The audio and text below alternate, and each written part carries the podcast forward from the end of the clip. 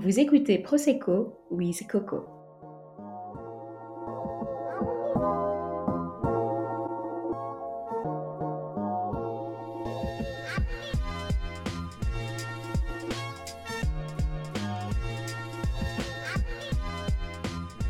Dans l'épisode d'aujourd'hui, j'ai pris l'apéro avec Mélissa. J'ai fait sa connaissance il y a une dizaine d'années pendant ma période blogueuse. Pendant plus d'une heure, elle m'a partagé sa vie sans tabou. On a parlé de mariage, des challenges à être un couple mixte et de bébés. En 2019, Mélissa a fait une fausse couche suite à un fibrome non détecté.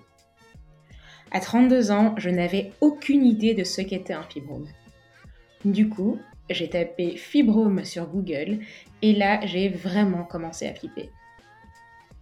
Pour ceux et celles qui ne le savent pas, un fibrome est une tumeur non cancéreuse qui se développe au niveau de la paroi de l'utérus. Bien que souvent asymptomatique, il peut entraîner des douleurs, des règles abondantes et des troubles de la fertilité chez certaines femmes. Entre 20 à 30% des femmes blanches et 50% des femmes noires sont porteuses d'un ou de plusieurs fibromes utérins. C'est juste énorme et on n'en parle pas. Je n'ai pas de mots pour remercier Mélissa de partager ça avec moi et avec vous aujourd'hui. Et surtout, de rendre ce sujet un petit peu moins tabou.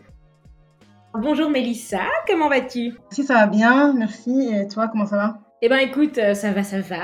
Euh, alors avant de commencer, je voulais vraiment, encore une fois, te remercier mille fois pour cette interview. Euh, on va évoquer quand même des sujets qui sont assez personnels et qui, je pense, vont aider plus d'une. Donc, je t'avoue que j'avais particulièrement hâte de faire cette interview pour déjà moins moi m'instruire et voilà partager ton expérience avec pas mal de gens. Avant de parler de la femme que tu es aujourd'hui, est-ce que tu peux me parler de ton enfance? Ben donc Moi, je, je, suis née et j'ai grandi à Liège. Euh, j'ai trois sœurs. Je suis la deuxième fille de mon papa et euh, on était donc que des filles à la maison, euh, donc que des filles. Moi, je sais pas si toi, je pense que tu as un frère, bon, tu vois, je sais pas si tu imagines une ambiance avec que des filles, c'est soit on s'adore, soit on se déteste, soit il y a les deux, donc c'est toujours un mélange de, de disputes et de on joue ensemble, on, fait tout ensemble parce qu'avec celle qui me suit, on avait, on a deux ans d'écart. Celle qui est après, on en a, on a dix ans d'écart, donc tu vois un peu l'idée. Donc c'était vraiment un, un mélange, un mélange un peu spécial, mais voilà, c'est l'environnement dans lequel j'ai grandi. Euh, et sinon, au niveau de mon enfance, je veux dire une enfance assez euh, classique, euh, sans, sans, trop de chamboulements particuliers, une vie où tout se passe relativement bien, des parents qui s'aiment, qui sont toujours ensemble. Après, je pense, j'ai quel âge? 33. Donc après 33 ans de mariage au moins. Donc, mais non, c'est, je, je, pense que j'ai grandi dans un bel environnement avec un, un, un bon exemple avec mes, mes, parents aussi. Donc, un environnement sain et, et bienveillant. Et tes parents, euh, ils viennent de quel pays? Congo, Congo, Kinshasa. Mais euh, les deux, les deux parents sont, viennent de là, ils se sont rencontrés là-bas aussi. Euh, et alors ensuite, papa est venu étudier en Belgique et maman l'a suivi. Et, et ils n'ont plus quitté la Belgique depuis qu'ils sont venus, c'est-à-dire, je pense, papa, c'était en 85 et maman, 86, je crois. Ils font quoi comme métier, tes parents? Alors, mon père est chauffeur poids lourd euh, depuis, euh, je pense, ça fait une quinzaine d'années. Et ma maman est euh, technicienne de surface, elle, fait le nettoyage. Comment est-ce que tu imaginais ta vie d'adulte quand tu étais enfant? Je t'avoue que je ne l'imaginais pas vraiment, à vrai dire. Je fais de. je, crois que, je crois aussi le fait d'être dans une espèce d'insouciance, j'avais pas trop de problèmes, la vie se passait bien. Je j'imaginais pas vraiment, enfin, je m'imaginais pas grandir, en fait, tu vois. J'étais le genre d'enfant qui s'imagine qu'il va être un enfant euh, toute sa vie, tu vois, qui va jouer au Barbie toute sa vie. Donc, j'avoue, j'imaginais pas trop euh, mon enfance, ma, ma, ma, vie d'adulte. Et euh, voilà, je, crois que c'est seulement après, quand je suis arrivée, peut-être en fin d'année supérieure, de secondaire, tu vois, et qu'on te demande, ben, tiens, qu'est-ce que tu veux faire plus tard euh, bah là, tu commences à réfléchir que voilà, tu ne seras pas à l'école toute ta vie, avec un environnement où es, euh, on vient te réveiller, tu fais tes tartines, tu vas à l'école, tu travailles un peu, tu as la cour de récré, puis tu rentres, fais tes devoirs, et puis le lendemain, c'est pareil. c'est seulement fin de mes études de secondaire que j'ai commencé un peu à réfléchir à, la vie d'après. Sinon, avant ça, je crois, je sais pas, peut-être comme tous les enfants, je me disais médecin, avocat, enfin des choses un peu basiques qu'on se dit quand, quand on est petit et qu'on joue au grand. mais sinon, je n'avais pas vraiment de vue sur un métier en particulier ou une carrière en particulier. Et euh, du coup, tu m'as dit que c'était en, en réto, du coup, en sixième secondaire, que tu t'es un peu posé la question de qu'est-ce que je vais faire. Est-ce que ça a été genre la, la panique en mode euh, merde, j'y ai pas pensé, euh, qu'est-ce que je vais faire, vite, vite, vite Ou alors, tout d'un coup, tu as eu une sorte de science infuse sur ce que tu voulais faire ça a été plutôt la deuxième option. non, la première option, genre, merde, qu'est-ce que je vais faire Parce que, tu vois, donc, déjà, la, je vais généraliser en disant la culture africaine, mais je pense que c'est comme ça un peu pour l'ensemble des pays africains. Les parents, les métiers artistiques, ils sont pas trop chauds et les métiers qui sortent du cadre euh, classique ou habituel, euh, avocat, droit, finance, médecin, ce sont les grands métiers euh, vers lesquels on peut se diriger. Quand tu sors de là, c'est déjà, ça pose déjà un petit peu problème. Alors moi, je suis sortie de là, déjà, je voulais faire, mes parents voulaient que je fasse infirmière. Bon, j'aimais bien, mais sans plus. C'était pas ce dans quoi je me voyais. Et je voulais faire du dessin parce que j'avais dessiné. Mais euh, on me disait, euh, dessiner, euh, tu gagnes pas ta vie en dessinant. Donc, je me suis dit, bah, tiens, qu'est-ce que je peux faire avec le dessin? Enfin, du coup, j'étais un peu perdue. Et je crois que je me suis inscrite à, l'école. Donc, finalement, j'ai opté pour l'art. Donc, j'ai fait, fait le graphisme à Saint-Luc-Liège. Et je, crois que je me suis inscrite début septembre, mais j'avais aucune idée à la fin de mes secondaires de ce que j'allais faire. Quoi. Ça a été quand même beaucoup de débats, plutôt disputes avec, avec mon père qui était pas trop chaud. Je crois que pendant les premiers mois de ma première année à Saint-Luc, c'est à peine si on s'est parlé, parce que vraiment, pour lui, c'était pas, c'était pas des études sérieuses, c'était pas des études tout court. Donc j'ai dû faire mes preuves et montrer que ben, j'étais motivée, que j'avais du talent, que voilà, c'était euh, c'était pas euh, c'était pas aller là juste pour le plaisir de entre guillemets me tourner les pouces parce que quand on parle de, de faire le, un métier artistique ou des études artistiques, on s'imagine que c'est pour euh, se tourner les pouces et qu'on n'a pas envie d'étudier alors que c'est faux. Pour avoir été dans cette école-là, c'est faux. Donc euh, c'était tout un débat Finalement, j'ai fait qu'une année euh, de, supérieur là. J'ai réussi mon année, mais je me suis rendu compte que c'est pas ce qui me plaisait, mais que j'étais plus dans le côté stratégique de la publicité. Donc, j'ai fait graphisme et publicité à Saint-Luc, mais le côté, allez, on va dire, opérationnel de, de la publicité me plaisait un peu moins. Je voulais plus m'orienter dans le côté stratégique et le conseil en publicité. Et donc, j'ai commencé un, baccalauréat en communication. Mais là aussi, pareil, pour mon père, c'était pas des études. La communication, c'est pas un métier. donc, euh, c'est un peu compliqué, encore une fois, pendant ces trois années de, de graduat, même, même mon master à l'université. J'ai dû à chaque fois faire mes preuves aux yeux de mon père pour montrer que non seulement c'était un métier, mais qu'en plus, ben, j'allais me faire ma place et que j'allais, euh, évoluer euh, dans mon secteur. Et voilà, c'est ce qui s'est passé. Aujourd'hui, il est, il est fier de moi, mais il me l'a dit après, mais ma toute dernière année de, de master et encore il a hein, donc euh, la fierté ne va pas hein, donc euh, ça a euh, à ce niveau-là mais bon voilà l'important c'est d'être à la ligne d'arrivée et bon le reste on va dire euh... et le reste on oublie hein. voilà. c'était quoi ton premier boulot? Euh, j'ai travaillé chez euh, L'Oréal donc j'ai eu l'opportunité en fait d'intégrer une espèce de programme qu'ils ont où euh, ils proposent aux, étudiants de dernière année d'intégrer l'entreprise pour un contrat à durée déterminée. Et j'ai intégré l'équipe marketing. Et c'était vraiment une expérience dingue parce que le fait que ce soit une machine où tout doit aller assez rapidement, où il y a beaucoup de mouvements, des budgets quand même assez importants pour pouvoir faire euh, des chouettes choses. j'ai appris en six mois de, de, de, de présence là-bas, j'ai appris énormément sur le marketing.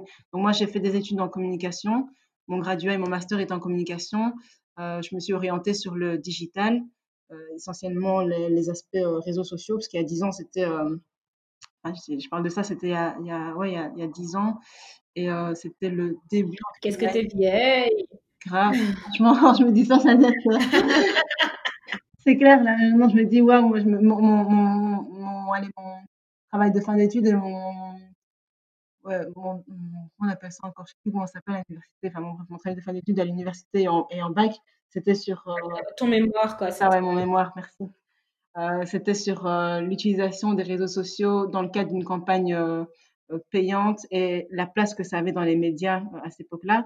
Il y a dix ans, c'était complètement dérisoire. Aujourd'hui, on ne parle plus que de ça, tu vois. Donc, c'était vraiment une autre, une autre époque. Et moi, j'arrivais bah, avec mon, bagage et ma, facilité avec les réseaux sociaux dans une équipe donc chez L'Oréal qui n'était pas du tout familiarisée avec ça et euh, qui m'avait demandé ben, d'apporter justement ce, regard sur, euh, et d'apporter la nouveauté sur l'utilisation et le développement des réseaux sociaux, euh, plus aussi d'autres aspects liés au digital. Quoi. Donc ça a été vraiment ma première expérience et ça m'a ouvert des portes. Je pense vraiment, je veux dire, ça m'a ouvert des portes parce qu'après ça, ben, j'ai eu pas mal de facilité pour intégrer d'autres d'autres entreprises et, et me faire mon petit bonhomme de chemin, comme on dit, dans le milieu de la com.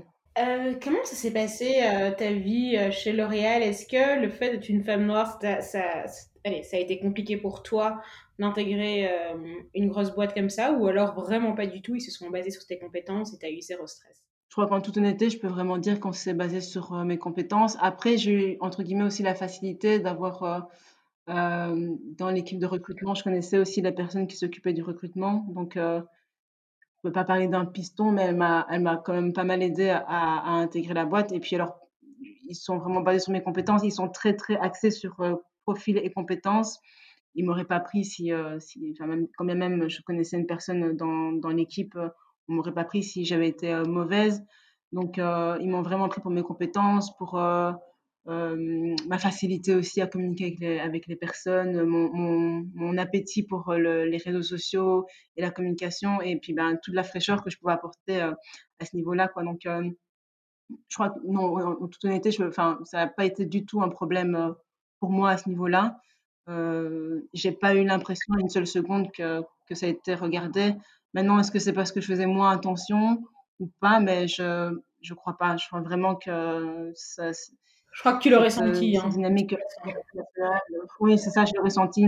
C'était vraiment une dynamique boîte internationale. J'avais des, des, collègues qui venaient de, du Liban, une autre qui venait de, de Dubaï, une qui venait des États-Unis. Enfin, c'était vraiment un melting pot euh, culturel. Maintenant, évidemment, ben, c'était majoritairement des personnes blanches, mais euh, je ne me suis pas sentie à un moment en me disant euh, waouh, euh, telle personne a, a, un comportement bizarre envers moi et c'est sans doute lié à ma couleur de peau. Ça, ça non. non pas du tout. Tant mieux.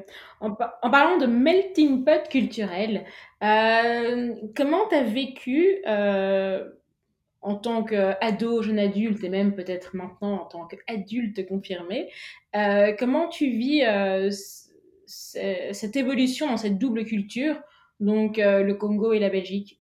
Je crois que, honnêtement, de nouveau, quand j'étais petite, je, je sais pas si c'est parce que j'étais vraiment un enfant insouciant, mais je crois que c'est aussi une partie de ma personnalité. Je suis une personne qui est assez, euh, voilà, je me, me prends pas trop la tête, mais voilà, je crois que quand j'étais petite, je me posais pas trop la question, c'était pas trop entre guillemets un problème. Euh, maintenant, bah voilà, du fait d'être, j'étais dans une école euh, en primaire, ma, deuxième école primaire, et, euh, quand on a débarqué, qu'on a, on est arrivé dans cette école, en plus on arrive en plein milieu de l'année, je pense qu'on était peut-être en janvier. Ils avaient vu une seule fille noire dans l'école. Euh, et donc, euh, cette fille était partie et ils pensaient que j'étais elle et que j'étais qu'elle était revenue, tu vois. Donc, pour te dire à quel point. Ils... Oh mon Dieu, non Et le pire, c'est que cette, cette, cette, fille, en plus, on, on s'est recroisés par après, parce qu'on était dans la même école secondaire. Et je lui, je lui racontais ça, je lui disais, euh, mais tu vas pas le croire, genre quand je suis arrivée dans l'école en primaire, ils pensaient que j'étais toi, enfin, n'importe quoi. Donc, euh, on me dit, ah, mais t'es elle, mais non, je suis pas elle, enfin, genre, un noir n'est pas un autre, tu vois. Donc, c'était ce genre de choses. Euh, je, je vais être un peu naïve. Est-ce que tu lui ressemblais un minimum ou pas du tout? Pas du tout, rien. Non, vraiment, zéro ressemblance, quoi. Pour eux, j'étais juste euh, leur euh, ancienne amie noire qui était revenue dans l'école, quoi. Tu vois, j'étais, on était en troisième primaire, donc c'est quand même pas des bébés, tu vois. À la limite, on va dire un bébé, tu vois, peut-être. Mais là, c'était des, sais pas, en troisième primaire, tu as, as 7, 8 ans, donc tu es quand même assez malin pour te reconnaître la différence de visage. Donc, euh, Ouais, ça, c'était un peu euh, bizarre. Et puis après, je me, suis, je me souviens aussi, je me suis déjà disputée au bagarré euh, quand j'étais en, en, primaire parce que euh, il y avait des petits garçons qui me disaient Ah, toi, t'es es une américaine. Parce que je sais pas d'où il avait fait le lien que les Américains sont noirs ou je sais pas. pour lui, c'était américain égal noir. Et donc, il a dû regarder Cosby Show ou Le Prince de Bel Air. peut-être, c'est peut-être ça, ouais. Donc, je sais pas, je sais pas ce qu'il avait dans sa tête, cet enfant, mais voilà, je je du coup, bah, je me bagarrais un peu par rapport à ça, mais et puis alors oui, il y avait des fois aussi, je, voyais bien que que les petits garçons à l'école, ben, ils, étaient amoureux des petites filles blanches, blondes. Enfin, tu vois que moi, j'ai rapidement compris que je rentrais pas dans le cadre, mais comme c'était pas forcément quelque chose que je cherchais, enfin, à, à cet âge-là, d'avoir des amoureux ou des petits copains, etc. Ben, j'étais pas triste, mais euh, ouais, je, je, marquais, je voyais quand même la différence. Quoi. Et alors, par contre, après, je dirais que quand je suis euh, en secondaire, ben, ça a été un peu pareil. Tu vois, tu, te rends compte aussi ben, que voilà, soit des profs te traitent différemment. J'avais un prof notamment qui, souvent, quand euh, il parlait de. Enfin, on avait, je sais pas, par exemple, un cours sur la, la, la, création de ghettos, etc. Ou alors quand on parlait de certains quartiers un peu chauds, il me regardait, et, ou il nous regardait parce qu'on était les, seuls deux noirs de la classe. tu vois, tu vois de quoi je veux dire, ou enfin, tu, vous voyez de quoi je parle? Et on est là, mais on n'habite pas là en fait. Nous, c'est pas parce qu'on est noir que forcément on habite dans le ghetto. donc c'est plutôt ces associations de, profs qui s'imaginent que parce qu'on est noir, ben, fatalement on vivait dans les quartiers chauds et qu'on savait ce qui se passait là-bas. Pareil à l'université, j'avais une prof qui aimait bien parler de. Voilà, j'avais un cours où, un moment, on parlait du désert et des personnes qui vivaient dans le désert en Afrique, elle me regardait en mode vous, voyez de quoi je parle? Du coup, moi, j'éclatais de rire parce que je j'ai grandi en Belgique, madame. Donc, euh, non, je vois pas de quoi vous parlez.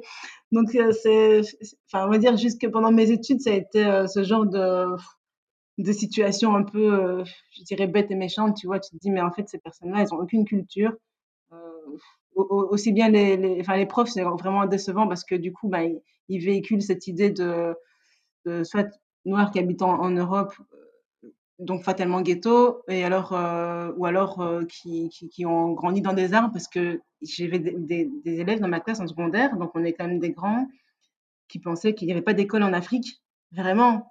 Et donc, euh, du coup, tu te retrouves là avec un, un, gars dans ta classe, tu as 16 ans, qui s'imagine qu'en fait, en Afrique, ben, les gens marchent mange des bananes et que on se promène euh, en, en, culotte ou je sais pas comment et que qu'il se passe rien, il n'y a pas d'évolution, il n'y a pas de technologie, qu'on est dans un monde à part. Enfin, c'est euh, c'est compliqué. Enfin, c'est pas euh, de la méchanceté, c'est les gens sont juste vraiment ne se renseignent pas et en plus là c'est quand même triste parce que à, 16 ans, je crois que Google existait déjà, je sais pas, je sais plus. Mais bon maintenant, euh, voilà, je pense qu'il y a quand même, j'espère, pas mal de jeunes de 16 ans qui savent que l'Afrique n'est pas euh, l'Afrique n'est pas un pays déjà et, euh, et surtout que non il y a internet au Congo il y a des écoles euh, voilà, il y a des routes. Mais ce que tu disais avec ce côté, ces raccourcis rapides, avec le prof qui te regarde quand on parle de n'importe quoi dans le désert ou de ghetto, c'est un peu ce même truc que tu retrouves maintenant quand, enfin, quand tu es en soirée, qu'il y a Magic System et que tout le monde te regarde, genre c'est ton moment, quoi, tu vois. Ouais, ça, je crois qu'en fait, ouais, je crois vraiment le pire, c'est ça, en fait, c'est ton, c'est hyper chiant en fait. Euh, du coup, moi, je déteste Magic System, mais vraiment, quand je dis que j'aime pas Magic System autant, leur première chanson Gaou, vraiment, c'était top. Mais là, maintenant, dès que le Magic System, tu, je, pars, je, quitte la pièce parce que ça m'énerve. Et eh non, je suis hyper contente d'entendre ça parce que moi, je savais pas pourquoi j'avais autant de haine pour Magic System. J'étais là, putain, mais en fait, leur musique me fait trop chier. Mais genre, particulièrement, tu vois. Genre, euh, limite, euh, Magic System me fait plus chier que Weshden, quoi, tu vois. Et je comprenais pas pourquoi. Mais, ah, ouais, non, c'est clair. Mais en fait, je, je sais maintenant répondre pourquoi. C'est juste que quand ce truc passe, encore maintenant, j'ai 32 ans, et toi pareil, j'en suis certaine, t'as encore des gens qui vont te faire Ah, c'est pour toi, hein, euh, comment tu danses ça euh, Voilà, je suis pas ivoirienne, quoi, mais voilà, c'est pas grave, quoi. Ouais, non. Non, mais bon. Euh, après avoir parlé de mon, de mon sujet passionné, le racisme, je, je vais parler de mon sujet, un de mes sujets vraiment préférés, c'est le côté cheesy euh, la vie amoureuse. Donc, je suis une grande loveuse, comme tu sais. Et euh, si je ne me trompe pas, depuis quelques années, euh, tu es mariée. Oui, c'est ça, correct. Ça fait combien de temps? Ça fait deux ans qu'on est mariés, un peu plus de deux ans maintenant qu'on est mariés, et on est ensemble depuis dix ans. Donc, on a mis quand même du temps avant de... Et raconte-moi, vous vous rencontrez où en fait? Alors, on s'est rencontrés via, via un couple d'amis. Euh, donc, j'étais aux études donc à Louvain-la-Neuve et euh, on avait en commun. Moi, j'avais, j'étais amie avec euh, avec la fille et son l'ami de Nico était en couple avec ma, avec mon ami quoi, en gros. Et donc, bah, c'est pas très glorieux qu'on s'est rencontrés au 24 heures vélo.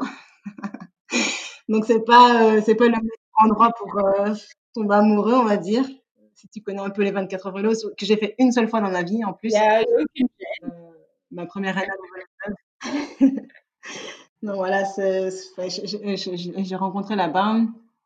Euh, et on était, euh, enfin, il s'est rien passé parce qu'on était en couple tous les deux, mais on a fait connaissance à ce moment-là.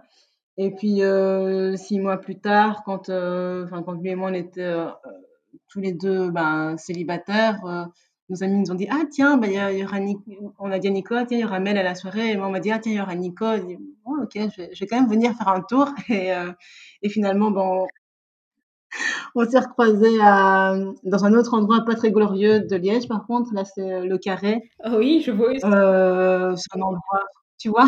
Très très bien ouais. c'est genre l'équivalent des 24 heures vélo mais genre euh, en mode euh, ben, quelques rues où tu bois tu sors tu danses enfin ouais, c'est pas c'est pas très glamour non plus. Et euh, puis voilà puis depuis là bon on s'est plus on s'est plus quitté quoi. Et on a arrêté de faire ce genre de soirée aussi.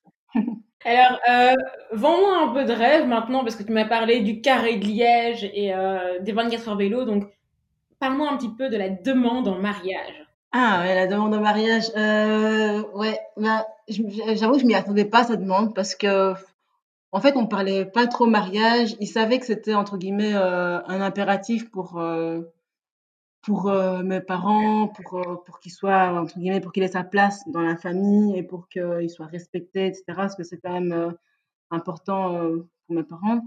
Mais moi, je lui mettais pas de pression. Je n'avais jamais dit si tu veux qu'on continue, tu dois tu dois m'épouser, sinon je te quitte. J'ai jamais dit ce genre de choses. Et mais je pense que voilà, c'est quelque chose dont il avait envie. Moi aussi, on n'en parlait pas plus que ça. Puis, euh, ce, ce, donc ça s'est passé un samedi. J'avais une grosse semaine. Je travaillais du lundi jusqu'au dimanche. Et là, je reviens à la maison. Je vois qu'il a fait, euh, il a tout rangé. Je me dis, bon, qu'est-ce qui se passe ici? Et qu'il avait fait le repas. Il, cuisine beaucoup. J'ai vraiment la chance d'avoir un homme qui, qui, cuisine beaucoup, qui cuisine bien, qui adore ça. Donc, euh, on cuisine souvent ensemble. Mais euh, là, je sais pas, la, la, le fait qu'il y avait euh, les petites bougies sur la table, je me suis dit, qu'est-ce qui se passe ici? Je rentre en fin de journée. J'étais déjà en mode, euh, j'avais les nerfs parce que j'avais travaillé toute la journée depuis le début de la semaine. Là, j'étais, fatiguée. Puis j'arrive et je vois ça, ça m'a vraiment fait plaisir. Et puis donc on mange, etc. Et puis alors il me dit, Mel, j'ai un truc à te demander. Et là, par contre, j'étais fatiguée, donc j'ai dit, euh, quoi encore? Pas très gentil. il me dit, ben, est-ce que tu veux qu'on, est-ce que tu veux m'épouser? Et je dis, euh, ah oui, euh, comme ça quoi, random, j'adore. Et puis il me dit, je lui dis, mais euh, t'as une bague d'abord? Et puis il me dit, oui. Et j'étais là, ah. Ma mère, il ne m'attendait pas du tout. Et puis il me sort euh, sa bague là pendant le dîner. Et et puis là, je sais pas, c'était les émotions, les pleurs, et les le waouh, enfin, j'ai envoyé des photos à mes copines, mais euh, c'était, euh, ouais, je m'attendais vraiment pas du tout parce que même si on n'en parlait pas, bah, c'était... Ouais, c'était même pas genre, tu lui foutais la pression. Non, ouais, c'est ça. Donc, euh, c'était, c'était une super demande. Et, enfin, voilà, il, m'a, il m'a raconté après ce qu'il avait été un peu cacheté pendant le reste de, enfin, les jours qui précédaient. Et en fait, il était parti avec sa sœur. Il m'a, il m'a commencé à, a commencé à m'expliquer tout ce qu'il avait fait euh, derniers jours et pourquoi est-ce qu'il répondait pas à mes messages, mes appels quand je l'avais appelé les jours qui, qui précédaient. Mais, euh, mais voilà, c'était une, une demande euh, cocoon à la maison, mais je trouvais que sa, manière de le faire et puis la manière dont j'ai répondu aussi parce que j'ai, j'ai, pas été cool et puis, euh, puis enfin, c'était un peu mon côté un peu cassante, mais euh, il savait que je rigolais. Euh, c'était, c'était mignon quoi. Et euh, est-ce que tu as fait un grand mariage ou plutôt un mariage plus intime? Alors là, par contre, c'est aussi pour ça qu'on a pris du temps, parce qu'au final, il m'a quand même demandé un mariage. Je crois que ça faisait, euh, je dirais que ça faisait cinq ans qu'on était ensemble quand il m'a demandé un mariage. Mais le, entre le moment où il m'a demandé un mariage et le moment où ça s'est mis en place, ça a pris du temps parce que ça a été compliqué. Donc, euh, j'avais déjà expliqué qu'il y avait le mariage coutumier. Euh, je sais pas si je vais expliquer pour, pour les personnes qui vont écouter ce que c'est le mariage coutumier. Alors, je veux bien que tu expliques ce que c'est le mariage coutumier et aussi euh, pourquoi, euh, pour toi, c'était important de le faire. Euh, voilà. Parce que par contre, moi, euh, euh, je ne ferai pas de mariage coutumier. Ah ouais. Et c'est uniquement parce que c'est uniquement parce que l'argent va à la famille du père en général et que mon père est mort et que je sais pas, ça me rendrait, enfin ça me rendrait toute, euh, c'est c'est comme je ne marierais pas à l'église non plus, ça me rendrait trop triste de de, de marcher dans une église Ouais, sans père. En tout cas, donc c'est beaucoup plus pour ça, pas du tout à cause de la culture euh, que je redis ou quoi, mais c'est juste pour ne pas euh, pleurer pendant tout mon mariage. Mais est-ce que tu peux expliquer aux gens pourquoi, pour toi, et c'était important de le faire? Euh, donc, je vais vraiment expliquer très brièvement. Par contre, donc le mariage coutumier, c'est la, la, le moment où on- les deux familles se rencontrent et présentent les futurs mariés l'un à l'autre, aux deux familles, pardon. Euh, et donc, euh, il est reconnu officiellement euh, au Congo, en tout cas. Je ne veux pas parler au nom, au nom de tous les pays euh, africains, parce que je sais pas, euh, je- déjà, je sais pas si ça se fait partout en Afrique. On m'a déjà dit que majoritairement oui, mais bon, voilà, je ne vais pas parler au nom de, de- des autres pays. Mais au Congo, c'est, euh, il est reconnu officiellement. Et donc, euh, c'est euh, le mariage traditionnel, entre guillemets, euh, congolais. Je dis entre guillemets parce qu'il y a des familles où des personnes qui ne font que ça. Et donc, euh, je ne sais même pas s'ils appellent ça forcément le coutumier. Donc, euh, ici, ben, je crois qu'on a aussi un peu européen, européané- européanisé pardon, euh, le mariage et cette, cette phase d'entre civil et religieux. Mais il précède généralement le, le mariage civil, il précède aussi le mariage religieux. Et c'est vraiment ce moment, entre guillemets, officiel pour les familles ben, de se présenter, même si avant ça, il y a eu la présentation et les fiançailles. Mais bon, je ne vais pas rentrer dans ces complications. On va dire que vraiment, le, le coutumier, ben, c'est le mariage traditionnel. Attends, t'as fait tout ça, toi? Non, non, non, non, non, parce que vraiment, si je l'embarquais là-dedans.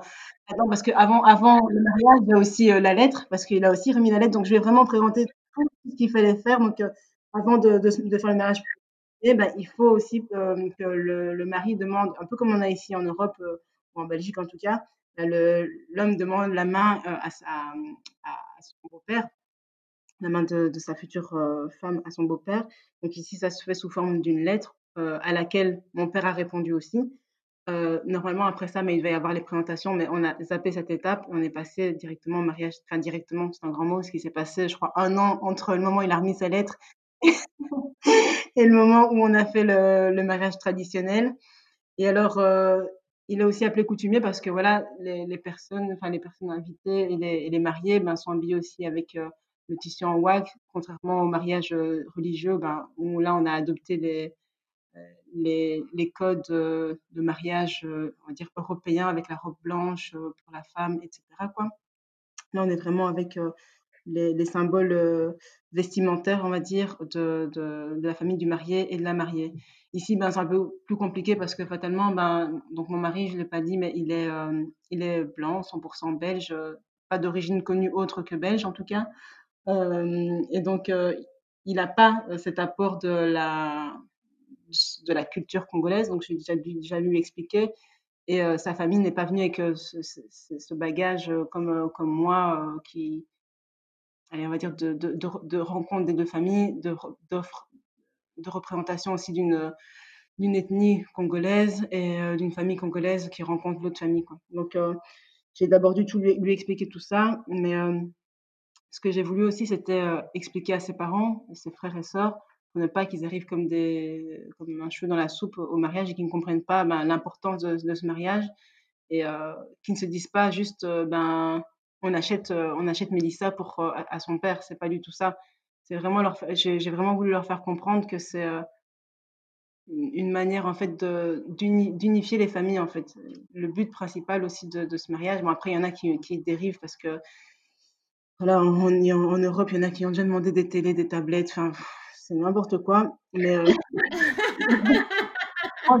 j'ai entendu, des histoires de, des histoires de coutumiers qui partent dans tous les sens. Mais oui, on a tous des cousins, des cousins ou des gens ou des cousins de cousins qui nous racontent que le mariage coutumier, ils ont demandé des vitons, quoi, tu vois. Des, ils ont demandé des vitons pour les cinq, les cinq filles de la famille. Tu vois, on sait qu'il y a des grosses dérives, mais à côté de ça, il y a quand même des, moi j'ai vu des coutumiers où en fait euh, le père demandait euh, un euro euh, symbolique parce qu'en fait il disait en fait je veux pas te ruiner si je te demande de l'argent pour ma fille bah tu pourras juste pas payer et tu, tu seras endetté jusqu'à la fin de ta, ta, vie quoi tu vois Et c'est clair que je, je pense que c'est. Euh, je, je, suis certaine que genre mon père Strambi, c'est quelque chose que j'adorerais faire. Que je trouve c'est une c'est un truc euh, vraiment. Euh, c'est chouette à faire. Euh, mais voilà, je, je, le préparatif de tout ça, j'en ai eu quand même pas mal dans ma famille. Et c'est genre, tu fais deux mariages, quoi, en fait. Ah non, mais non, on en a carrément fait trois, en fait, parce que donc il y a le traditionnel, donc ouais. euh, le coutumier. Euh, donc on a fait ça. Donc il y a vraiment, j'ai impliqué la famille Nico, je leur ai fait des, des, des vêtements wax, etc. Enfin, je voulais vraiment qu'ils soient dedans à 100% et qu'ils comprennent vraiment tout, tout ce qui, tout ce qui a, tout ce que ça implique. Enfin voilà, avec mon mari, on a été chez chez des oncles à moi, des tantes euh, pour avoir des explications. On a regardé, on a essayé de trouver des blogs où on parlait de ça, mais il y a vraiment pas beaucoup d'informations là-dessus. Mais bon voilà, on a vraiment été bien préparés. Deuxième mariage, ben, le civil donc euh, parce qu'on n'a pas fait le même jour que le religieux, donc le civil, ben voilà, à la commune. Et donc là aussi, on a fait une petite fête, mais bon, comme les Congolais, petite fête, ça n'existe pas. Il y a quand même une fête, en fait. et, et puis alors, euh, le, le, mariage religieux s'est fait euh, un mois après, après le civil, et donc là, ça a été entre guillemets la grosse fête. Avec bah, plein d'amis et la grande famille, etc. J'avais combien d'invités au mariage, non pas coutumier, mais au mariage à l'église au total? À l'église, euh, bah, finalement, on a réussi à raisonner mes parents parce que c'était pas facile de, de comme j'étais la première à me marier, ils avaient une liste qui se terminait pas. Quoi. À un moment, j'ai, un moment, pendant la préparation du mariage, je parlais plus à mes parents parce que j'étais en crise et qu'ils voulaient, voulaient pas m'écouter, ils voulaient pas, euh, ils voulaient pas euh, diminuer cette liste d'invités, ils voulaient faire des trucs, euh, enfin, une taille exagérée. Donc, euh, finalement, on est, on est, on s'est retrouvé à 250, je pense. Ouais, je crois que c'était 250 et, Oh mon Dieu. Voilà, c'est, pour moi, c'était déjà trop. Pour les parents de mon mari, c'était encore, vraiment encore pire. C'était genre, mais pourquoi est-ce qu'il y a autant de monde? C'est pas raisonnable. Bref. Tes parents t'ont lâché à un moment euh, le fameux euh, je paye donc je peux inviter qui je veux et c'est aussi un peu mon mariage ou pas? Oui, c'est exactement. C'est pour ça justement qu'on ne s'est plus parler, enfin que je ne leur ai plus parlé et que du coup mon mari devait, enfin il est hyper, euh, c'est plutôt genre le diplomate pacifiste, etc. Donc il était entre les deux. Moi je, je disais je veux plus parler à mes parents, je veux, je veux plus les voir. J'annule le mariage, on annule tout. On était à six mois du mariage. Je dis j'annule tout, je m'en fous. Et lui, il était en mode, mais non, mais ça t'inquiète, ça va aller. Donc, il faisait le... Est-ce que tu étais une, euh, une bridezilla ou pas? J'étais un peu entre les deux, j'avoue, parce que c'est vrai que j'avais imposé des robes, une, une, couleur, enfin, une robe et des couleurs pour euh, mes demoiselles d'honneur, pour les garçons d'honneur aussi. Euh, je voulais que le nombre d'invités, les, noms, les adresses, enfin, tout ce fichier-là soit à chaque fois nickel, qu'on m'envoie les choses à une certaine, jusqu'à une certaine date, plutôt au niveau de l'organisation. Après, euh, ouais, je... mais c'est aussi pour ça qu'on s'est pris la tête avec mes parents parce qu'ils sont très ah mais t'inquiète ça va aller euh, et c'est nous qui nous occupons de tout euh, et puis enfin tu dois tu dois te stresser de rien c'est nous qui choisissons le, le, traiteur ou alors au départ ils voulaient pas de traiteur c'est telle tante qui va faire je dis mais non non moi je veux que ce soit non, mais j'imagine très bien. Est-ce que tu regrettes, avec du recul maintenant, d'avoir fait un si gros mariage ou pas? Ou alors pour toi, euh... parce qu'on parle de gros mariage, c'est vrai que c'est du stress pendant euh, hyper longtemps pour tous les membres de la famille, mais euh, il y a le côté, moi, ce qui me tue à chaque fois, euh, c'est le budget que les gens dépensent en général pour leur mariage. Je me sens, euh, j'adore dépenser de l'argent, mais vraiment.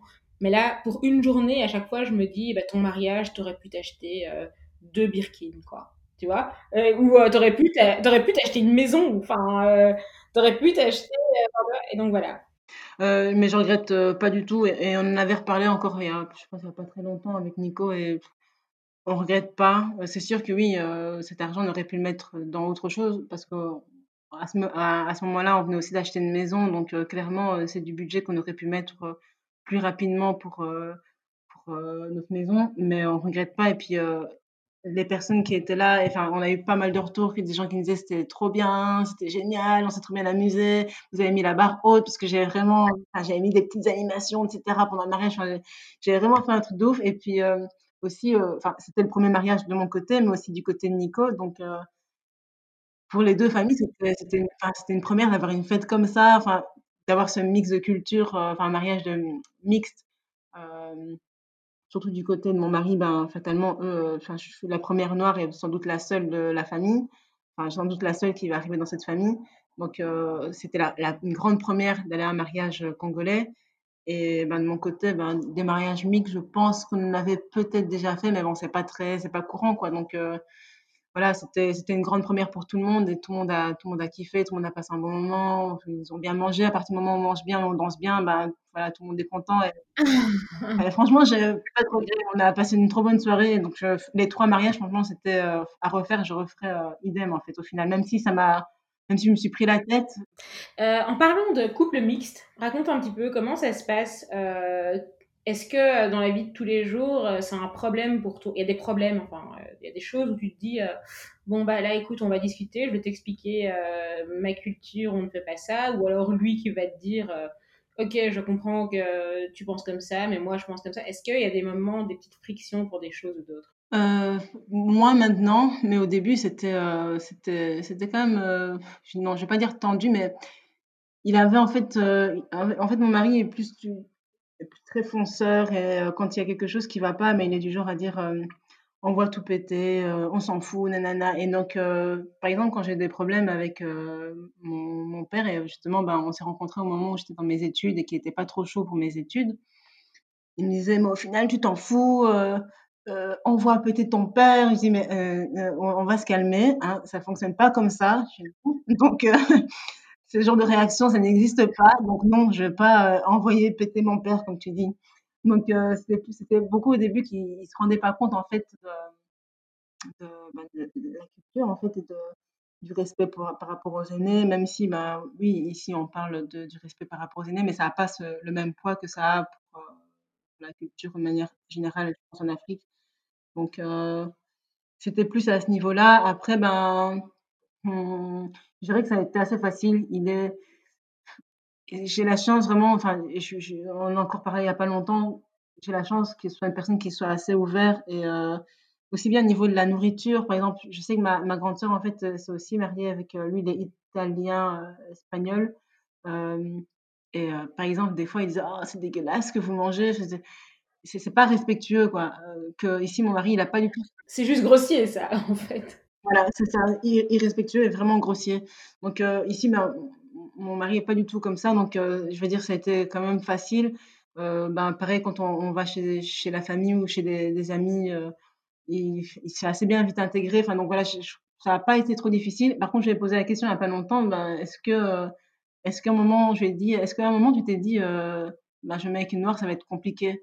Bon, fatalement, il n'allait pas me dire, ouais, c'est compliqué, mais non, il a quand même été assez honnête. Pour lui, il avait, enfin, il n'a jamais vu ma couleur de peau ou mes origines comme un problème en fait. Et euh, toi, du coup, enfin, avec sa famille, parce que là, c'est plus de ta famille où euh, il a été facilement, euh, où il s'est facilement intégré.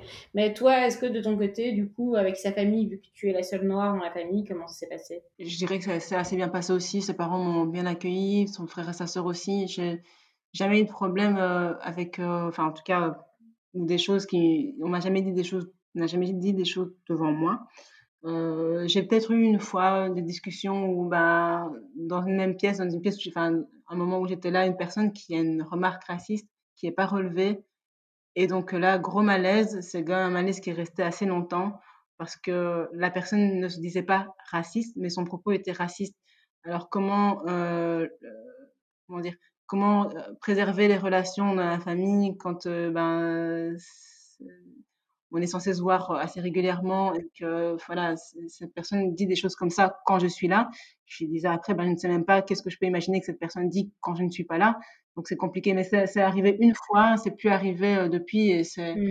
voilà, sur les dix ans depuis que je suis ensemble, depuis qu'on est ensemble, c'est on n'a jamais eu de problème ou de remarques euh, que ce soit ses grands-parents, ses parents, frères, sœurs, oncles, tantes. Vraiment, j'ai, c'est un, environnement hyper bienveillant et une famille euh, hyper accueillante. Donc euh, je pense que de nos deux côtés, on a, on n'a jamais eu de problème. Maintenant, voilà, j'ai déjà entendu des personnes qui disent euh, Oh, mais euh, les blancs, ceci, nanana. Enfin, et, ça, il le sait, Nico. Enfin, on, en parle quand même de temps en temps. Je lui dis bah, voilà, il faut que tu t'attendes à ce que de temps en temps, tu as des, des critiques, des remarques. Euh. Comment tu réagis quand ça arrive, genre devant sa gueule et qu'on dit Ah, les blancs ceci, les blancs cela Comment tu réagis? Mmh, J'ai de la chance que c'est pas arrivé. Je crois que c'est pas arrivé quand il était là. Euh, mais quand c'est quand je suis quand euh, une tante ou ouais une, tante dit ça bah j'essaie de rattraper. Maintenant, c'est un peu délicat parce que je dirais qu'on fait partie de cette minorité qui est oppressée et donc l'oppressé j'ai l'impression que l'oppressé a a le «droit» entre guillemets de plus facilement critiquer ou plus ouvertement critiquer l'oppresseur. Hem Ouais, je suis moyennement, heu, d'accord là-dessus. Je vais donner un exemple qui est très, très con. C'est que, genre, heu, mon amoureux est moitié français et moitié néerlandais et on sait qu'en Belgique, heu, on adore critiquer les Français en disant: «On n'aime pas les Belges n'aiment pas les Français et tout» et heu, j'ai, heu, le mari d'une amie à moi Mmh mh. qui, heu, fait constamment des remarques sur les Français alors que déjà un autre mec de la bande est aussi français. Et en fait, moi j'ai dit: «Cache, en fait, quand tu es chez moi, tu critiques pas les Français parce qu'en soi, un jour, j'aurai des enfants, ils seront aussi, français. Et en plus, tu viens pas chez moi et tu fais» et en fait, je l'étais je je l'ai pris à cœur comme si je crois que c'est parce que je l'ai juste pris à cœur que je Ouais. me dis: «Si c'était genre, j'entendais un un pote à mon mec, critiquer, je sais pas moi, les Congolais ou n'importe quoi et qu'ils disent rien, ben ça me rendrait juste dingue», tu vois? Et que Mmh mh. d'accord, je suis d'accord avec toi, le côté, heu, je peux comprendre, imaginer ton point de vue en me disant: «Ah bah, voilà, heu, qu'on a le droit parce que voilà», mais si on commence à généraliser, juste je sais pas. Mh. C'est mais c'est compliqué, hein, en dîner de famille, c'est comme le dîner de Noël, Non. heu, Ah non, c'est c'est raciste qui dit un truc et que tu es là: «Est-ce que je vais gâcher Noël de tout le monde en l'expliquant que peut-être qu'il n'est pas raciste, mais que sa remarque là, au moment T, elle est raciste?» c'est très compliqué, quoi. Tu vois ce que je je peux comprendre. Je peux comprendre. Ouais, mais hem, je dirais peut-être aussi la nuance, elle est aussi dans le sens où, heu, tu sais, se faire traiter de français, en soi, en fait, être un Français ou, heu, ou un blanc, q enfin, je veux dire, c'est pas un un un, un état qui est dans la vie de tous les jours est, problématique ou «handicapant» entre guillemets, si je peux dire handicapant ou freinant. Tout à fait. Donc Ah oui, oui, oui. Oui, c'est pas, une minorité, «négative» entre Voilà, c'est. Ouais, pour fait. ça qu'entre guillemets, je dis que dans ce sens-là, oppresseur-oppressé, dans le sens où effectivement, c'est pas une minorité négative et c'est pas un état, heu, négatif. Heu, donc en soi, je me dis, heu, on s'accorde le droit de plus critiquer, mais clairement, je moi, je je j'ai pas envie de rentrer dans ce jeu de de haine ou de et de, et de critiques négatives parce que voilà, comme comme toi aussi, je me dis: «Ben, un jour, on aura des enfants». Je dis souvent à Nico: «Ben, nos enfants ne seront pas blancs, ils seront noirs» et tout comme je dis, ben, nos enfants seront les 2 et que j'aime pas quand, heu, quand j'entends des personnes qui qui ont ce genre de de remarques, heu, voilà, mes enfants, ils seront ils seront les 2 et donc heu heu, j'ai pas envie qu'on soit je sais que les enfants métis, parfois, ben, c'est difficile de trouver aussi leur place, parce qu'ils sont ni l'un ni l'autre, voilà. Donc heu, j'ai pas envie qu'ils aient ce ce complexe. Pour ceux et celles qui veulent avoir plus d'infos là-dessus, j'ai mon podcast numéro, heu, 3 ou 4 que j'ai fait avec Yorina, qui est mon ancienne assistante de Deliveroo, qui est métisse et qui vivait dans un un village, heu, dans un village, dans une petite ville, heu, en Flandre et qui expliquait ce côté qui qu'elle était pas assez noire, qu'elle était pas assez blanche, qu'elle était entre les 2 et qu'au final, c'était un rejet des 2 cultures, donc c'est très compliqué. C'est ça. Alors, on vient au sujet, heu, des enfants. Mmh mh. Heu, à quel moment est-ce que Nico et toi, vous vous êtes dit, «Ah bah voilà, maintenant on va agrandir notre petite famille»? Bah, Nico, lui, je pense que si on, heu, si on avait pu avoir un enfant, le lendemain de notre rencontre, c'était l'idéal, mais il est assez il a assez rapidement voulu avoir, des enfants et moi, j'étais pas trop dans cette optique-là, au départ, donc ouais, j'avais pas forcément de de projet, heu, ou de d'envie particulière d'enfant. C'était pas quelque chose qui faisait partie de mon projet de vie.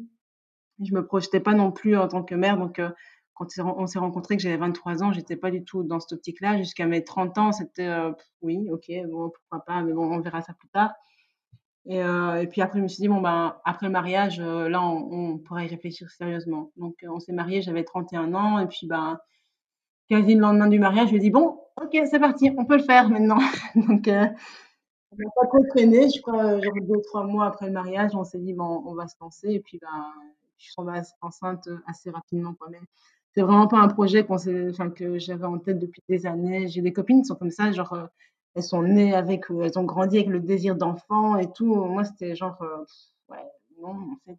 Quand tu dis que tu as pas mis beaucoup de temps, heu, tu as mis combien de temps à tomber enceinte? Je crois que la moyenne, en général, maintenant, les gens mettent entre mettent entre 9 et 10 mois à tomber enceinte. Heu, tu as mis combien de temps, toi?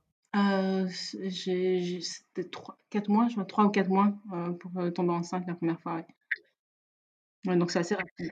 Ouais, ça a été assez rapide et Comment euh, s'est passée ta grossesse? Je crois que des fois, quand j'entends les, les, personnes dire euh, c'est le meilleur moment de ma vie, les premiers mois c'est génial, euh, j'ai vraiment envie de leur dire vous êtes des grosses mythos. Enfin, après, non, je vais pas dire ça parce qu'il y a des personnes pour qui ça se passe super bien. Mais moi, en fait, je faisais partie de cette catégorie de femmes qui ont eu des nausées, qui étaient fatiguées tout le temps, j'avais des maux de tête tout le temps.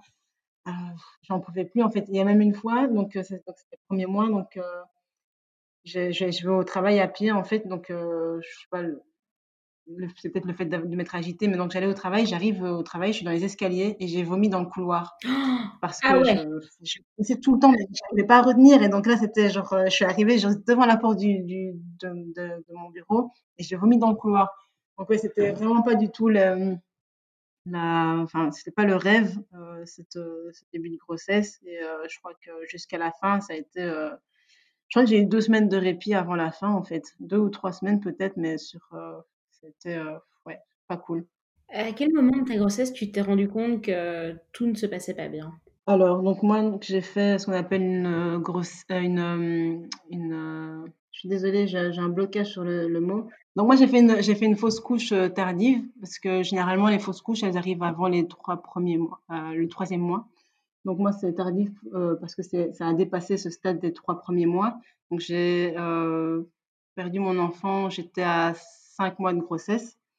Et euh, pendant toute ma période, tous les, premiers mois, enfin tout s'est passé. à chaque fois j'avais mes rendez-vous chez le gynécologue, on me disait à chaque fois que tout se passait bien. J'avais détecté zéro problème jusqu'à, je dirais, euh, ben oui, une semaine avant bah, le moment où j'ai dû accoucher euh, prématurément, quoi. Euh, et donc, euh, c'était un jour où j'avais repris, j'étais, assez fatiguée, donc comme je disais, j'avais vraiment une grossesse où j'étais fort fatiguée, pas bien, beaucoup de nausées. Et donc, j'ai eu une douleur dans le bas du ventre. J'ai alerté mon, mon, gynécologue par mail, parce que c'était essentiellement par mail qu'on pouvait le contacter, qui m'a dit de ne pas m'inquiéter parce que c'était sans doute une douleur ligamentaire qui arrive souvent à cette période de, la grossesse, enfin, une douleur assez euh, enfin, voilà, bénigne et sans, stress. Quoi. Euh, mais euh, si les problèmes, si les douleurs persistaient, euh, donc là on était un mercredi, je pouvais venir chez lui le lundi. Et donc je, suis restée comme ça ben, pendant cinq jours à, à, pas savoir, je pense dans quatre jours, quatre jours à pas savoir bouger. Et à vouloir, enfin, j'ai appelé les urgences qui n'ont pas su me prendre en charge parce que pour eux, il n'y avait pas de, de, problème. Et donc, euh, fatalement, quand j'étais chez mon gynécologue, bah, c'est là qu'on on a découvert que c'était plus grave que ce que, que, ce que lui avait euh, détecté. Et euh, donc, j'arrive, euh, donc quatre jours après les premières douleurs, j'arrive chez, dans le cabinet du gynécologue où, ben, dans un premier temps, il détecte que mon col était ouvert. Donc là, je ne vais pas revenir dans les détails techniques et médicaux parce que je ne les connais pas plus que ça, mais donc euh, le col ne s'ouvre pas en fait avant les, les, les, premiers jours ou premières, enfin les dernières heures où, où mmh tu es enceinte et que tu dois que le travail commence, quoi, où tu vas accoucher. Donc il n'y a pas de, de, raison euh, que le col soit ouvert ici. Il commençait déjà à, à marquer des signes d'ouverture. Et euh, en plus de ça, ben, au moment de son échographie, euh, il s'est rendu compte que j'avais euh, ce qu'on appelle un fibrome euh, fibrome qui n'avait pas été euh, euh, repéré ou détecté avant. Donc là, on était à 5 mois de grossesse et à aucun moment euh, pendant ma grossesse ou pendant mes précédents rendez-vous gynéco avant d'être enceinte, on m'avait parlé de ce fibrome qui faisait quand même à ce moment-là euh, presque 6 cm. Donc euh, c'était un peu, enfin moi, on est dans le cabinet, déjà il me dit que voilà le col est un peu ouvert et, puis qu'il y a ce fibrome. Moi j'étais là, ben c'est quoi? Enfin je comprenais pas trop ce qu'il était en train de me dire. Et en plus, il disait ça avec. Euh, c'est le genre de gynécologue qui sait pas dire, euh, qui sait pas annoncer les mauvaises nouvelles. Et il m'a annoncé ça avec un, un peu avec un sourire, mais pas un sourire euh, moqueur, mais enfin voilà, quelqu'un, la personne qui est mal à l'aise et qui sait pas trop comment parler des choses graves. Donc pour moi, j'étais là en mode, bah, c'est bon, c'est ok. Euh, on m'a dit, vous allez devoir rester. Bon, je dis, ok, c'est pas grave. Vous allez devoir rester alité, mais allez aux urgences et vous allez devoir aller aux urgences. Ok. Donc j'arrive aux urgences on détecte que j'ai une infection, euh, que le col, euh, enfin que le col s'ouvre de plus en plus, mais bon voilà, pas de stress. À ce moment-là, on me parle toujours du fait de rester alité, que ça arrive à plusieurs femmes, euh, voilà, on n'est pas encore dans la panique. Et finalement, ben, je, suis restée, l'infection a, a diminué, je suis restée alitée pendant deux jours à l'hôpital. Et puis, un soir, je vais à la toilette dans ma chambre à l'hôpital et ben là, je vois du sang et ben, j'ai alerté la sage-femme qui a alerté les gynécologues. Et puis ben, là, on m'a fait comprendre que ben, j'étais en train d'accoucher en fait et que c'était. Enfin voilà, qu'il n'y avait plus vraiment de, de suite positive à, à, à cette grossesse. Quoi. Parce qu'il faut savoir qu'en dessous de de six mois. Euh, donc, euh, il faut un, minimum de 24 semaines pour qu'on puisse essayer, enfin 24 semaines de grossesse pour qu'on puisse euh, essayer de maintenir le bébé en vie. Moi, j'étais à 20 semaines de grossesse et donc c'était impossible qu'on, fasse le nécessaire pour que notre fille reste en vie. Et donc, provoquer la, l'accouchement voulait dire ben, que, que, mon bébé allait mourir. Quoi. Donc, ma fille était en bonne santé, mais le fait d'accoucher ben, fait que, que ben, qu'elle est, qu'elle est morte au moment de l'accouchement. quoi. Donc, euh, Est-ce que tu peux m'expliquer ce que c'est un fibrome? Alors, euh, c'est une maladie qui est définie comme euh, une tumeur bénigne non cancéreuse. C'est des espèces de masses qui se trouvent soit dans l'utérus ou autour de l'utérus. et donc, on va dire, elles sont généralement considérées comme asymptomatiques, mais il y a quand même des symptômes qui, qui peuvent euh, laisser euh, croire ou comprendre qu'il y, y, a la présence de, de cette masse euh, dans, dans, le corps. Il y a pas mal de femmes qui... Donc ça, c'est une maladie qui ne touche que les femmes. Hein. il y a pas mal de femmes qui, qui vivent avec ça et qui n'ont pas de problème, pour qui ça se passe très bien, qui ne les ressentent pas. La taille du fibrome, parce que ça peut varier de 0,1 cm à, il y en a qui ont des fibromes de 15 cm. Donc, ça varie en taille, ça varie en, nombre. Il y en a qui en ont 1, il y en a qui en ont 5, il y en a qui en ont 10. il n'y a pas vraiment de, règle générale par rapport à, à, ce, à cet, élément, mais il faut vraiment voir ça comme un, corps étranger en fait qui vient se, placer dans l'utérus et qui peut causer des, des problèmes comme des douleurs euh, au niveau des rapports sexuels, des problèmes d'infertilité quand ils ne sont pas détectés assez tôt, des saignements, des règles douloureuses. Euh, voilà, en gros, c'est comme ça qu'on le présente. Euh, et, et, une des caractéristiques aussi de cette masse, c'est qu'elle touche majoritairement les femmes africaines. donc il y a 8 femmes sur 10 une femme noire sur 10 qui, qui, qui, ont des fibromes. Et comme je disais, pour certaines, ça va euh, être euh, non problématique. Donc, elles peuvent en avoir, mais quand même tomber enceinte ou ne pas avoir de règles douloureuses ou peu importe. Pour d'autres, ben, ça peut causer euh, pas mal de, de, problèmes. Et donc, ça, ça va dépendre de la taille de sa, de sa situation, s'il est dans l'utérus ou s'il est en dehors de, l'utérus, parce que ça, le fait qu'il soit dans l'utérus, parfois, en fonction de sa taille, ben, ça peut amener à l'ablation de l'utérus. Et donc, si on dit ablation de l'utérus, ben, quand on est en âge de procréer, procréer ça veut dire qu'on ne peut plus avoir d'enfants. Euh, tandis que chez les femmes caucasiennes, ça arrive souvent, euh, leur, taille, leur taille et leur présence est souvent détectée ben, quand on est proche de la ménopause ou quand on n'est plus en âge de procréer.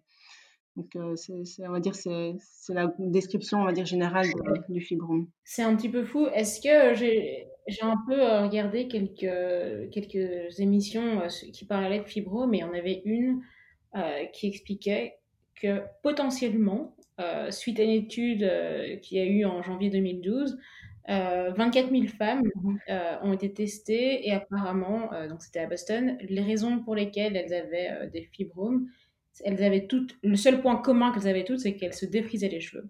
Donc évidemment, euh, on ne peut pas se baser sur une étude euh, sur 24 000 personnes pour faire une généralité euh, sur le nombre énorme de femmes noires qu'il y a sur Terre. Mais est-ce qu'il y a des solutions Donc toi, quand tu as eu cette horrible expérience, et qu'est-ce qui s'est passé après toi? Est-ce que le service médical était là pour toi et a pu t'expliquer pourquoi? Parce que pourquoi, entre guillemets, on t'a pas dit que tu avais un fibrome? Est-ce que est-ce que tu as eu un peu des réponses, euh, des solutions, et, euh, ou alors tu es encore dans le flou maintenant? Euh, Alors, je vais, peut-être scinder mes réponses par rapport à l'enquête. C'est vrai que j'ai lu ça aussi, et c'est vrai que c'est un peu délicat parce qu'effectivement, il y a déjà pas beaucoup d'études qui sont faites sur, les fibromes. alors que bon, c'est vrai que ça concerne quand même pas mal de femmes, dans le monde, mais il n'y a pas beaucoup d'enquêtes qui qui ont été faites et ce lien, produit défrisant, avec la présence de fibromes n'a pas été clairement établi. Donc il y a l'hypothèse, mais à ce stade, ils sont pas encore enfin, au niveau de l'enquête, ils n'étaient pas encore, totalement sûrs. Mais c'est vrai que j'avais entendu une, euh, la présidente d'une association euh, qui s'appelle Sans Fibrome, sans avec euh, enfin, le chiffre 100, qui, qui avait elle aussi eu, donc, eu un fibrome mais qui, expliquait que nous, les femmes noires, on a souvent tendance à utiliser aussi pas mal de produits chimiques et cosmétiques, plus que d'autres femmes. Par exemple, un bête truc, mais tu vois, nous, on, se met beaucoup de crème sur le corps pour, pour s'hydrater parce qu'on a la peau un peu plus sèche que les peaux blanches ou, ou peut-être les peaux blanches ne font tout tous les jours. Alors, on met tous les jours de la crème, tu vois, on met tous les jours des produits et euh, fatalement, on est plus exposé à des, euh, des perturbateurs endocriniens que, que, ben, que d'autres femmes. Et donc, euh, elle, elle faisait le lien avec les produits ben, qu'on se met, qu'on s'applique sur le corps de manière générale, pas forcément, pas uniquement les produits défrisants, mais vraiment toutes, tous ces produits qu'on s'applique et qui sont potentiellement mauvais pour, euh, pour, euh, pour nous. Quoi. Euh, donc ça, c'est une première chose. Après, par rapport au, suivi et, la prise en charge des, fibromes, honnêtement, moi, je pense qu'il y a vraiment des, grosses lacunes. Quoi. Un, médecin qui voit, un gynécologue qui voit arriver dans son cabinet une femme noire et qui a fait des études, cet homme ou cette femme qui a fait des études, qui sait que c'est une maladie qui touche majoritairement des femmes noires, la première, parmi les premières questions qu'il doit poser, ça doit être avez-vous déjà eu un examen euh, attestant ou non la présence de fibromes C'est une bête question, mais finalement, ben, au moins, euh, on, est, euh, on sait dans quoi on s'engage en fait. Parce que je ne connais pas les chiffres, mais en tout cas, l'examen prégestationnel, donc on pose plusieurs questions, on te fait plusieurs prises de sang pour voir un peu comment ce que comment est-ce qu'on est au niveau de enfin, un bilan de santé euh, avant de vouloir tomber enceinte. C'est bien de le faire aussi quand on a une relation de confiance avec un gynécologue et qu'on dit qu'on a envie enfin, de, se lancer dans, dans une grossesse, qu'on vient faire un bilan. Ça peut faire partie des questions quand on est face à une, femme noire. Moi, j'ai jamais eu cette question-là, d'aucun de mes gynés. Euh, le gynécologue qui, me prenait en charge juste avant que je tombe enceinte, euh, enfin, elle ne m'avait pas posé cette question. Et donc, euh, je dirais que la prise en charge, elle est un peu bancale en fait, euh, parce qu'une fois que, une fois que j'ai, eu mon accouchement, j'ai rencontré, euh, j'ai été plusieurs gynécologues avant d'avoir une définition claire de ce que c'était des fibromes, etc. Euh, j'en ai pas un qui, voilà, qui s'y connaissait dans la matière et qui m'a dit voilà ce que c'est, voilà comment est-ce qu'on le traite, voilà ce que vous pouvez faire il a fallu que j'en rencontre euh, quatre avant de tomber sur une personne qui est vraiment spécialisée là-dedans, qui fait des opérations, etc., etc. Quoi.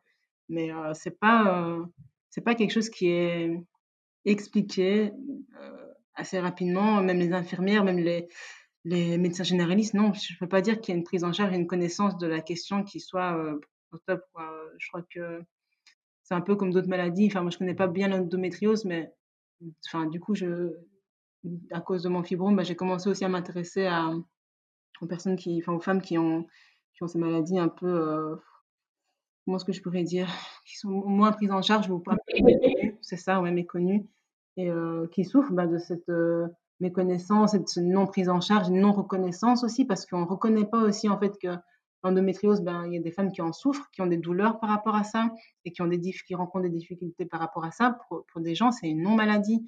Comme le fibrome, ben, moi, euh, je n'ai pas spécialement de douleur pendant mes règles, ou alors j'en avais quand même quand j'étais ado, puis euh, elles se sont un peu estompées. Mais euh, on nous dit en fait, ben, avoir mal, c'est normal, et on se pose pas plus de questions sur peut-être qu'elle a mal parce qu'il y a ça dans son corps qui, peut être gênant, avoir un, allez, avoir un, un, corps de 6 cm dans mon utérus, c'est pas rien en fait. 6 cm, enfin j'avais fait l'autre fois l'exercice, c'est un citron en fait.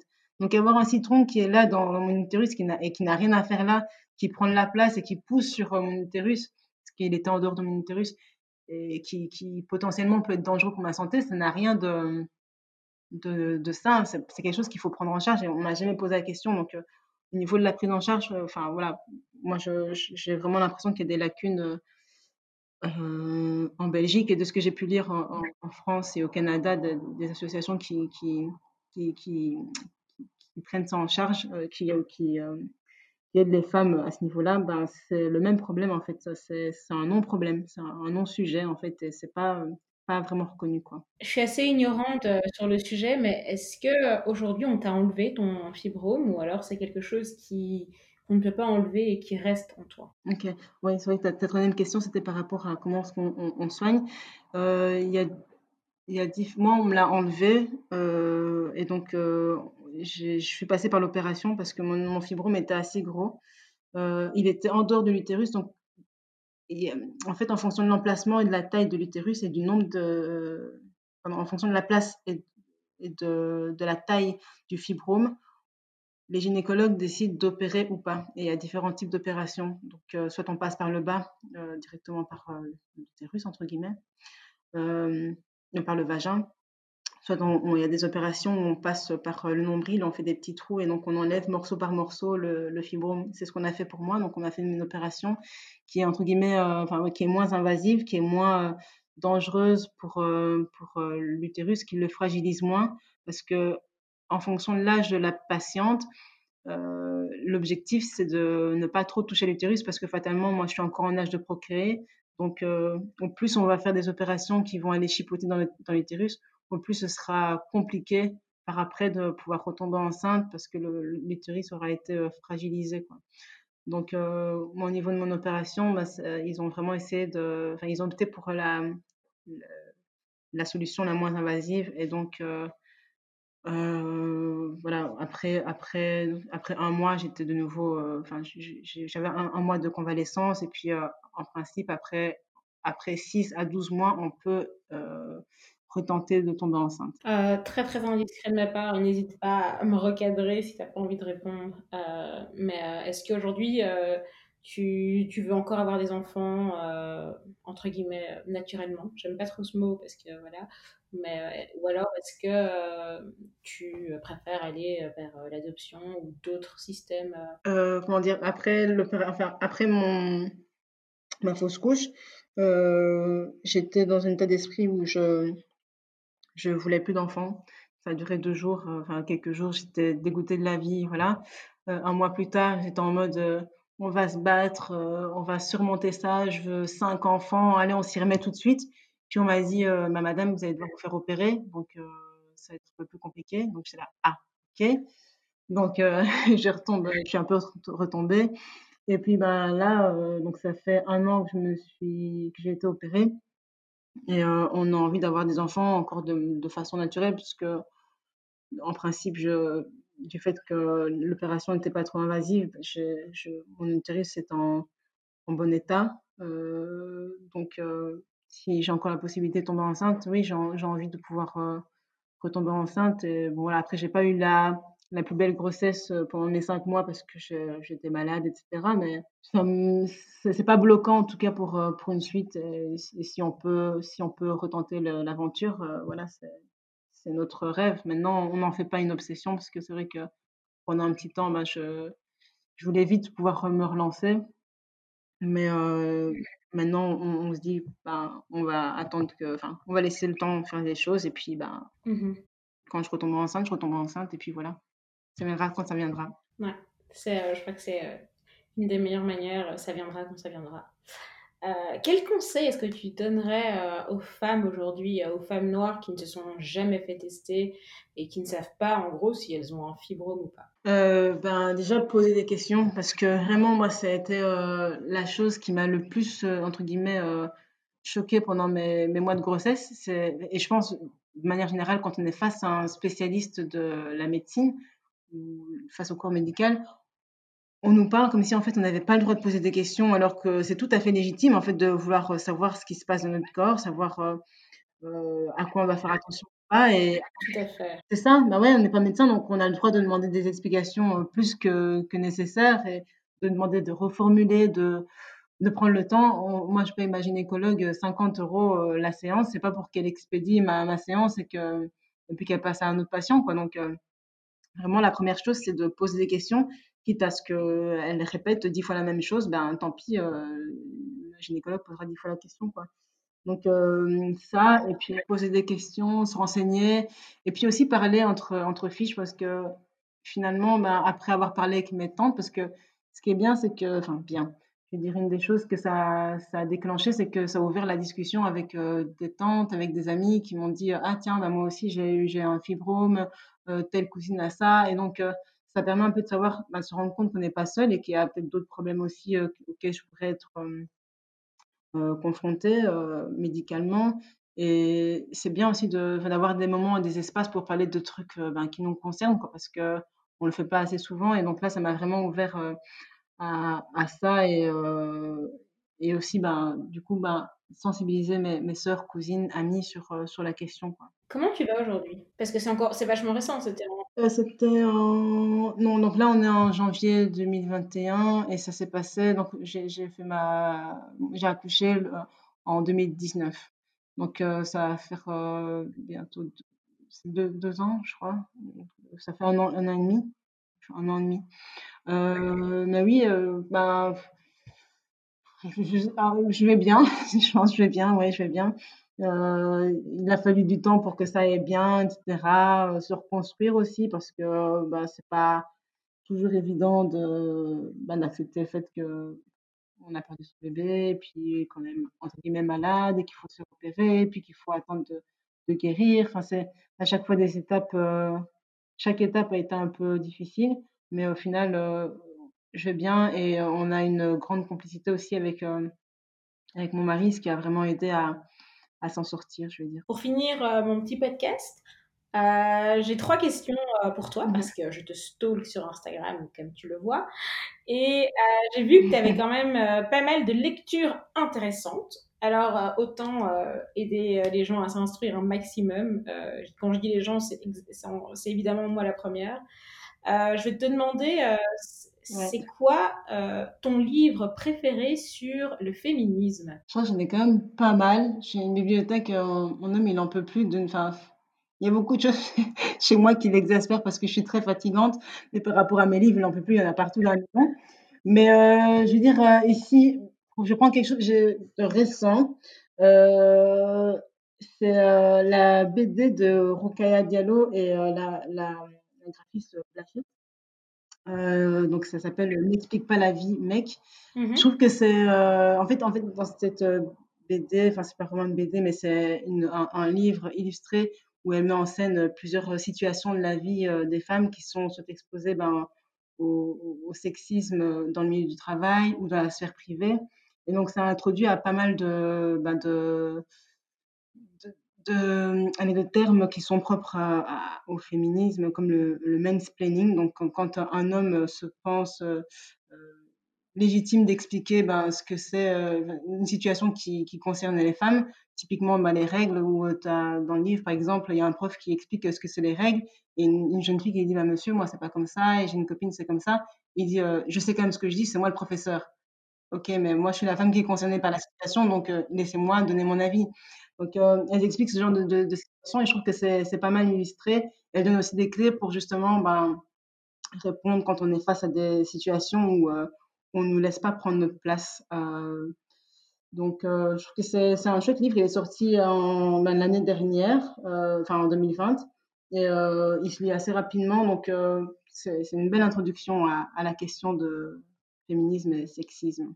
C'est vrai que Rocaille elle a vraiment fait des livres euh, qui sont quand même pas mal aussi, euh, notamment euh, sur le racisme aussi. Mais bon, ça, je te laisse justement en parlant de ça. Quel est le livre sur le racisme que tu conseillerais? Ben de nouveau, je pense que je, enfin, Diallo, enfin l'année dernière, elle a, je pense qu'elle a inspiré pas mal de monde parce qu'elle été fort présente aussi médiatiquement par rapport aux questions de racisme. Euh, euh, sur la scène francophone parce qu'elle euh, s'implique sur, dans ces sujets-là depuis quand même pas mal de temps, pas mal d'années. Et j'aime beaucoup son livre qui s'appelle Ne reste pas à ta place. Et en fait, par rapport à ta question sur le livre de, sur le féminisme, c'est un peu entre les deux, en fait, parce que elle explique en fait comment ce qu'elle elle a pris sa place en tant que femme noire euh, musulmane dans un monde euh, majoritairement blanc, enfin dans une, euh, société majoritairement blanche qui se présente comme chrétienne. Et, où on n'attend pas en fait là où elle était. Donc elle devait systématiquement bah, faire sa place. Et donc elle explique comment on se construit quand on t'as pas de modèle qui te représente à la télé ou à l'école, t'as pas de professeur forcément noir, t'as pas d'exemples qui vont te t'aider à, prendre ta place dans la société, qui vont te valoriser aussi en tant que, femme noire. Et donc, je trouvais que c'était assez, enfin, c'est un, un, chouette livre pour, pour parler de racisme ordinaire, entre guillemets, parce que c'est pas forcément le racisme structuré, c'est vraiment euh, dans la vie de tous les jours, qu'est-ce que c'est, en fait, d'être noir euh, dans un monde où on t'attend pas, en fait, où on ne te veut pas. Donc, euh, et dans Ce qui est vraiment top avec euh, Rokhaya Diallo, et c'est vraiment quelqu'un que je suis et que j'admire et que j'adore, c'est que en fait, elle parle d'une problématique qui, pour nous, c'est il y a le féminisme, mais il y a mm-hmm. aussi, c'est pas le féminisme mainstream qui nous qui nous intègre pas au final. Mm. Euh, pas qu'elle nous rejette, mais en soi, dans le féminisme mainstream, les problématiques ne sont pas les mêmes pour une femme noire que euh, pour une femme euh, européenne. Et en fait, elle encore plus loin parce que c'est une femme noire et en plus musulmane, parce mm-hmm. que même dans le féminisme musulman, elle n'est pas reprise vu que enfin, il n'y a pas beaucoup de femmes, enfin, il n'y a pas, il a pas beaucoup de femmes noires euh, dans le féminisme musulman. Donc en fait, euh, franchement, je pense que Rokhaya Diallo, elle, elle, coche juste toutes les cases de minorité, j'ai envie de te dire, et que du coup, euh, ses livres sont très, enfin, enfin, ils sont, sont top. Moi, je, je suis juste fan. Ouais, non, c'est clair. C'est vrai qu'elle a la croisée de plusieurs problématiques, quoi. Tout à fait. Et pour terminer, un livre sur la mode, parce que je pense qu'à un moment, tu n'avais pas un blog ou un truc? Si, si, si j'en avais un. Ouais, c'est vrai que j'en avais un. Je crois qu'on s'est aussi peut-être connu aussi euh, par euh, cette passion de la mode. À ce moment-là. Ouais, c'est ça, à ce moment-là. Donc, euh, mais c'est vrai que je n'ai pas de livre spécifique sur la mode. à la limite, plutôt, je dirais plutôt un podcast, alors à la limite, plutôt qu'un livre. parce que par contre, j'en lis pas, écoute quand même pas mal des, podcasts sur la mode. Il y en a un qui s'appelle euh, euh, Nouveau Modèle, qui est euh, plus orienté sur les alternatives à la mode, on va dire, fast fashion. Et donc, elle invite dans son podcast des, personnes qui, voilà, qui, veulent un peu changer le, monde de la mode. Et donc, bouleverser un peu ce monde qui est dans un, dans un monde de consommation. Euh, ça et alors, euh, il y en a un autre que j'écoute que je trouve pas mal, c'est une fille aussi qui va lancer sa marque, euh, In Power. je pense qu'elle, en fait, elle a, elle a lancé, elle, sa marque, enfin, elle lance sa marque de prêt-à-porter ou de ou de lingerie, si je me souviens bien. Elle parle pas forcément de mode, en fait, dans dans tous ses podcasts, mais elle invite pas mal de personnes ou de marques qui, qui sont un peu alternatives et euh, je trouve que c'est une bonne manière aussi de sensibiliser à la mode, mais autrement que par euh, la, ce qu'on voit habituellement, que ce soit via fast fashion de Zara ou alors le luxe de, de Vuitton, etc. Donc, euh, j'aime beaucoup ces, ces, deux podcasts. et Septem aussi, c'est aussi un podcast d'une marque française qui, qui, est aussi une alternative à la fast fashion. Donc, elle, dans son podcast, elle invite aussi des femmes qui soit sont réussis dans leur domaine ou qui sont des leaders dans leur domaine, qui peuvent inspirer d'autres femmes. Euh, et elle parle aussi pas mal de féminisme. Donc euh, voilà. À défaut de lire des livres sur la mode, ben, j'aime bien écouter des podcasts où des, des, personnes parlent de la mode autrement que, que ce qu'on a l'habitude de voir euh, quand on va dans une galerie commerçante ou qu'on surfe sur Zalando, ce genre de choses. Eh bien, merci beaucoup pour cette chouette heure passée ensemble. Merci à toi pour l'invitation, c'était top. C'était franchement, je suis super contente.